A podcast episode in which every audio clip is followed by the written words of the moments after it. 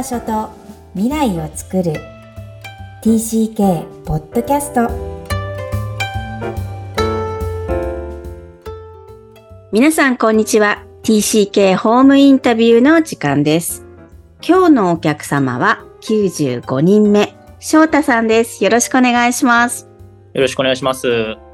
はい。このポッドキャスト、幼少期、児童期、思春期を海外で過ごされたお客様をお招きして、ご自身の反省を語っていただくとともに、えー、海外移動がもたらした影響についても教えていただいています。えー、ではまず翔太さん、ご自身のプロフィール簡単によろしくお願いします。はい、えー、よろしくお願いします。私自身はですね、小学校3年生まで日本で暮らしてまして、東京に住んでまして、そこから、あの、ヨーロッパのルクセンブルグという国に、小学校3年生から、えっと、高1の夏まで、あの、いたので、約7年間ぐらい、あの、海外、そのルクセンブルグで過ごしました。で、ルクセンブルグから帰ってきてからは、日本の高校、大学というふうに進学して、現在、あの、金融機関で働きながら、今は、あの、タイで、あの、働いてます。はい。ありがとうございます。えー、では、翔太さんのプロフィールというか TCK ストーリーを紐解いていきたいんですが、まずは日本生まれ、まあ大阪生まれですが、え東京育ち、えそれまで9歳にルクセンブルグに行くまではどんな少年だったか教えていただけますか？そうですね。あの、いわゆる、あの、一般的な子だと思うんですけれども、まあ、あの、当時は、あの、サッカースクールとかに通いながら、あの、そうですね。特に何か別に特別なことをしていたわけじゃないですけれども、もう、あの、サッカーとか、運動が好きで、あの、よくやってました。じゃあ、活発な性格はどんな感じですか？まあ、お調子者とよく言われます。はい。そのお調子者の、えー、翔太くんは、ルクセンブルグに行きます。どんな風に聞かされたんでしょう？そうですね。あの、ある日、あの、父親が仕事から帰ってきて、あの、全員リビングに集まるというふうに言われて、まあ、兄もいるんですけども、あの、まあ、家族、4人家族で全員集まって、あの、ルクセンブルグに行くというふうに聞かれ、されました。まあ、最初はちょっと、あの、どういうことかよくわからず、まあ、よくわからなかったので、ずっと泣いてた記憶はあります。ああ、泣いてたの？なるほど。日本にいたかった。まあ単純にその友達と離れるのが嫌だったと。うんうん。はい、いうことですね。うん。なんかこう、帰国じゃない、ごめんなさい。えー、駐在員になる過程って、こう、お父さんが行きたがり、まあね、い、えの、OK 出さないといかないですけど、あの、まあ、いずれ行くよとか話せたりとか、そういうことが今お聞きするとなかったってことですか？そうですね。後々聞いたら父親はずっと海外勤務を希望していたみたいなんですけれども、特にまあ仕事の話を別に家でしていたわけでもないですし、まだ小学校3年生なので、そこら辺は全くあの知らない状況のまま、あの聞かされて、あのすごい驚いたのを覚えてます。はい。じゃあ泣いてた少年がルクセンブルグに行きました。えー、当時のことを教えてください。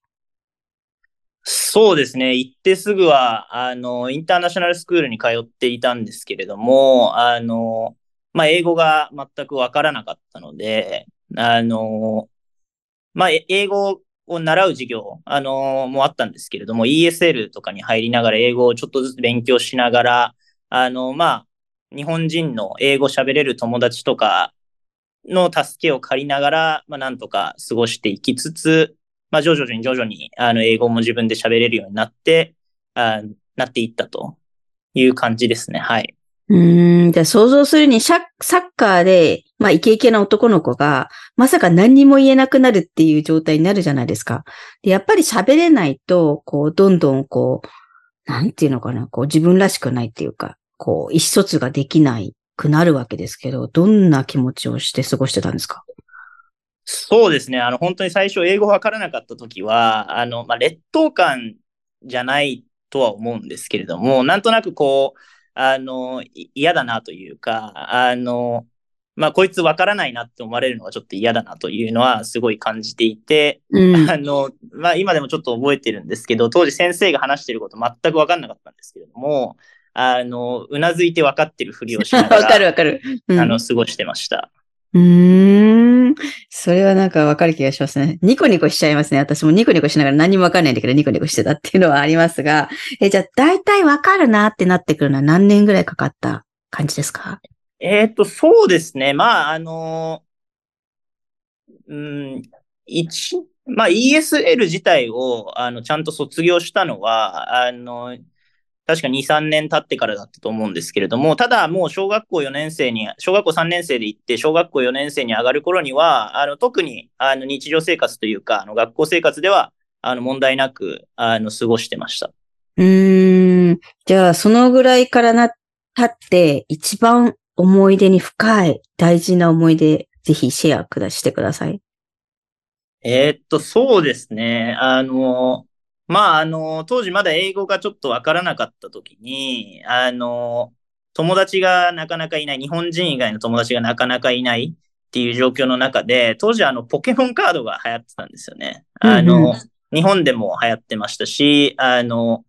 まあ、ルクセンブルグでも持ってる友達とか結構いて、で、それを見た時に、まあ、あの、子供ながら、あの、まあ、ポケモンってもともと日本のものです、もありますし、で、そこで自分もこう、結構日本語ですけれども、レアカードとか持ってたりしたので、まあそこでこう、英語喋れないなりにちょっとコミュニケーションをこう学校に持ってって、あの、ちょっとシェアしたりとかですね、そういうのでちょっとコミュニケーション取れ、取れたのはすごい嬉しかったなっていうのは、振り返って今でも覚えてますね。じゃあ、日本の、あの、マン、アニメ？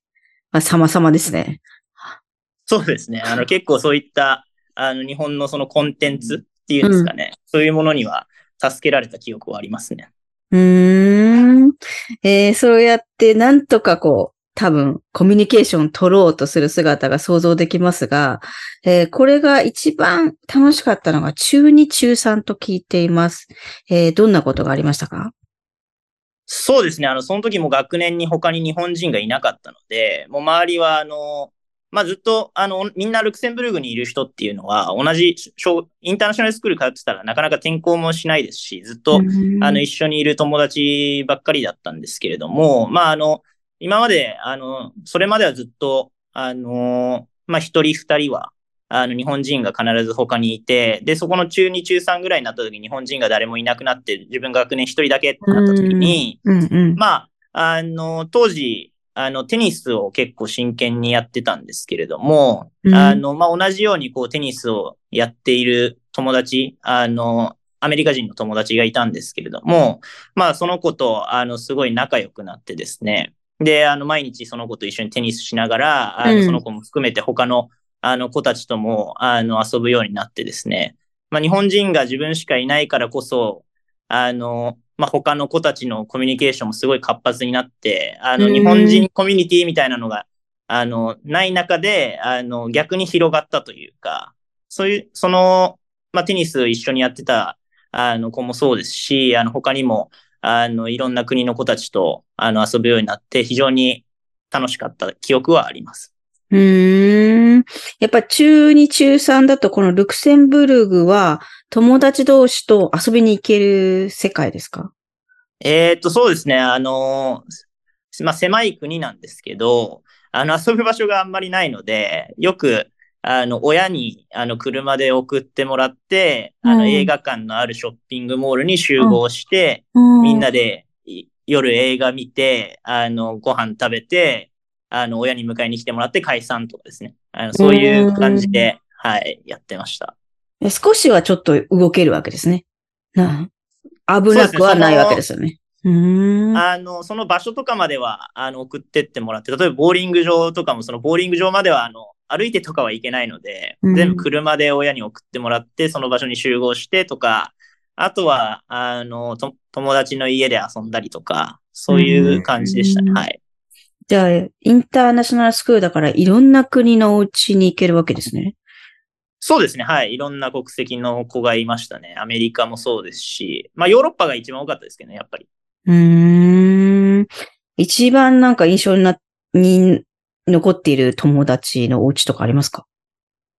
友達のお家、そうですね。まあよく遊びに行ってたのが、そのアメリカ人の友達の家と、あの、まあ、あと別のスウェーデン人の友達の家とか遊びに行ってましたけれども、まあ、アメリカ人の友達の家は、あの、すごい広くて、あの、うん庭にトランポリンがあって、あの、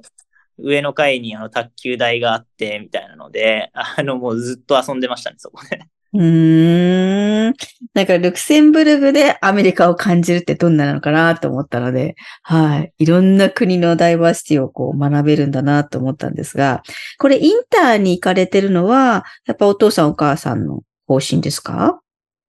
そうですね。あの、現地校は、あの、英語が通じないので、あの、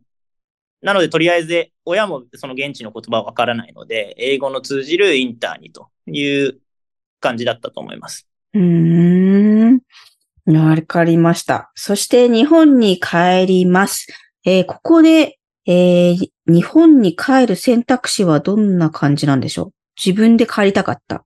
えーもえっしくは、と、はい。はい。あの、当時、あの、2個上の兄がいたんですけれども、その兄が、あの、高1になったタイミングで、兄自身が、あの、日本の高校に通いたいといあの言っていて、兄はその自分で、あの、高校を探して、あん？の、一人で受験して、あの、帰ったという形になってまして、で、私もまあ同じく、あの、受験のタイミングになった時に、まあ親にどうすんだということを聞かれた時に、まあ特に、あの、帰りたいっていう思いはなかったんですけれども、うん。まああの、兄が帰ってるのを見ていたので、うんうん。じゃあ、あの、受験はしてみるかとうんいうことで、あの、受験をしてみたら、その高校に受かったので、まあ、受かったな、受かったから、じゃあ、あの、帰ってみようかということで帰ったという感じですね。え、でもこれ2歳違うっておっしゃったから、先にお兄ちゃんが2年前に行って、こう、3人家族になっちゃうわけじゃないですか。で、はいおに、で、お兄ちゃんは向こう、日本にいて、なんとなくこう、想像つくじゃないですか。帰ってるお兄ちゃんと自分を照らし合わせながら。はい。うん。なんかこう、その時にどっちも意見がなかったっていうのはあんまり想像がつかないんですよ。あんなの嫌だなとか、あ、あれがいいなとか、なんかこう、どうし、そうですね。あの、どうしても日本に帰りたいわけでは、あの、正直なかったです。ただ、あの、まあ、部活やってるのを聞いたりとか、あの、まあ、親元を離れて暮らしてるの若干楽しそうだなとかですね。あの、そういうのはありましたね。なので、一応受験してみて、受かったら行くかという感じで、まあでも受からなくても、あの、ルクセンブルグにいる友達と一緒にこう進学していけばいいやっていうぐらいに考えてましたね。うーん。すごい。これ、お母さんも一緒に戻らずに、お母さんとお父さんはまだルクセンブルグにいるんですよね。そうです。はい。おーそういう選択肢もあるんですね。息子たちだけを出しちゃう。はい。うーん。今となっては、ご自身今、お子さんがいらっしゃるとおっしゃっていましたが、えー同じような、もし自分がその立場だったらそうされますか？そうですね。まあ、こ個人の意見をまあ尊重するという感じかとは思いますけれども、うん。あの、自分がその時帰って、日本に帰ってですね、あの、親元を離れて、あの、暮らしてたっていうのは非常にいい経験になってると思っているので、うん。あの、まあ、高校生から離れて、あの、大学生も一人暮らししてたので、まあ、親と一緒に住んでたのが本当にこの、あの、ルクセンブルクから帰国するまでの間になってるので、逆にその親に若干申し訳なかったなというところは、あの、感じるところもあるんですけれども、あの、ただ、あの、そういう経験をしたからこそ、あの、今生きてるかなっていうのもありますので、うんあの、そうしたいのであれ、であれ、子供たちがそうしたいというのであれば、あの、そうしてもらっても全然構わないかなと思います。はい。素敵ですね。自分の経験がね、同じようにもできるってことは肯定されている証拠ですから。はい。ということで、日本に戻りました。えーずっとインター7年です。それが、えー帰国生がいっぱいいる高校といえども日本です。えーどんな感じがしましたか？そうですね。あの、本当その日本の高校生活っていうのを、あの、まあ、兄が帰ってたんで、あの、まあ、その若干聞いたりとかはしてましたけれども、あの、まあ、ちょっと、あの、漫画でしか知らないような世界でもあったので、あの、なんかこう、キラキラしたものをちょっと想像してたりとか、あの、する部分はありましたけれども、あの、帰国生が多い高校なんですけど、割と、あの、寮に入ったんですが、寮の規則が厳しかったりとか、あの、テニス部に入ったんですけど、テニス部も結構この、あの、いわゆるこう、あの、古、古臭いというか、あの、そういう、うん、はい、体育会系の気質も結構あってですね、あの、最初すごい戸惑いました。うんうん、あの、ただ逆に、あの、自分が、その、小学校3年生から高1までの、あの、時間をですね、インターナショナルスクールで過ごしていたから、あの、そういう経験が高校でできてよかったなっていうふうに振り返ると思ってます。素晴らしい。振り返るとそう思うんですが、当時はやっぱ反抗してたんですか？反抗はできなかったですね。怖くて？あの、怖くて。やっぱりそうなん従わなきゃいけないっていう何らかのこうプレッシャーがあるわけですね。そうですね。あの、学校生活、授業自体は、あの、割と、あの、自由な感じ。あの、まあ、インターナショナルスクールみたいな感じではないですけれども、まあ、割と楽しく、あの、できていたんですが、あの、こ部活と、まあ、寮生活もまあ友達がいっぱいいたんで、規則あれど楽しかったんですが、まあ、部活とかの最初、まあ、最初やっぱ慣れるまでは、あの、ちょっと、あの、本当に戸惑いましたね。うーん。それは相談して解決したんですか？それとももうとにかく見て真似ようというような作戦ですか？あ、もう真似ましたね。はい。さすがそれは帰国生なんですが、えー、慣れてたらやっぱりこれはすごく楽しかったテニス部ですか？はい、そうですね。楽しかったですね。はい。えー、そして日本の大学、えー、今は金融機関にいらっしゃるんですが、今振り返ると、この海外生活、えー、翔太さんの場合は7年間。えー、これがもたらした影響があるとしたら教えてください。はい。あの、そのインターナショナルスクールに通っていたので、あの、いろんな国の人たちがいました。あの、まあ、北米もそうですし、ヨーロッパもそうですし、いろんな国の人たちがいて、あの、日本っていうのをかなり意識させられたなっていうのが、あの、振り返れば、あの、ずっと感じていて、あの、日本に住んでずっと日本にいたら、あの、当たり前に日本っていうことは考えないと思うですよね。当たり前なので。うん、ただ、あの、インターナショナルスクールに行って、まあそういうインターナショナルデーとかで、こう、日本の文化とかを紹介するのとか、うん、まあ日常的にこう自分の家に来たら、その日本っぽいことをみんな感じたりとかですね。まあ単純にそのお弁当があのサンドイッチじゃなくておにぎりですとか、あのそういうのもありますし、あの、まあちょっと、あれ、これはちょっとあれかもしれないですけれども、まあ街歩いてて、あの、周りがこう、まあ、欧米系の見た目の方々ばっかりなので、あの、なんて言うんでしょう、こう、良くも悪くもなんかこう、アジア人ってまとめられちゃうので、あの、そこがちょっと自分が嫌に感じたりとか、あの、俺はアジア人というか日本人だということで、あの、そういうふうに日本をかなり意識させられたなっていうふうに思っています。で、今自身、今僕自身はそういう、あの、日本っていうのを意識させられたからこそ自分のその国っていうのをちょっと見つめる機会が多くて、まあそれはそれで良かったかなっていうふうに、あの、思ってますね。じゃあ、このルクセンブルグにいて、だからこそ日本人意識がすごく強くなったなっていう理解で合ってますか？はい、そうです。うん。これは私のアメリカ、ニューヨークと同じなんですが、本当、ああいうチャイニーズしか聞かれなかったので、街で。はい。違うっていう感じでしたよね。それはヨーロッパでも起きるってことなんですね。はい。うーん。わかりました。えー、その大学も、また日本の企業も選ばれてるんですが、その海外に行きたいっていう衝動は起きなかったですか？今は。今もあるかもしれないけど。そうですね。あの、就職するタイミングでは、あの、必ず、あの、海外で働きたいと思ってました。あの、うん、ただ、あの、就職する企業は、あの、日本企業がいいなって当時結構考えていて、というのは、その、やっぱりそうやって日本っていうのをずっと意識してきたんで、自分は日本人であるということの中で、その日本の、あの、代表として、あの、何かしたいなという気持ちはちょっとあったので、うん、そういう意味で日本企業に就職しながら、海外で働きたいなっていうふうにすごい考えてました。うーん、じゃあそれが今念願叶ったってことですね。まあそうですね。一応叶えさせていただいてます。うーん、素晴らしい。え、今、一カ国目ってことですか？そうですね。はい。うーん、じゃあこれからも違う国に行かれるんでしょうけども、はい。えー、じゃあ今ご自身のお子さんも TCK 帰国生ってことになるわけですね。そうですね。はい。あの、そうですね。はい。うんうんうんうん。わかりました。えー、では、何か、えー、今帰国生に対してアドバイスがあったら、えー、教えてください。アドバイスですね。うん。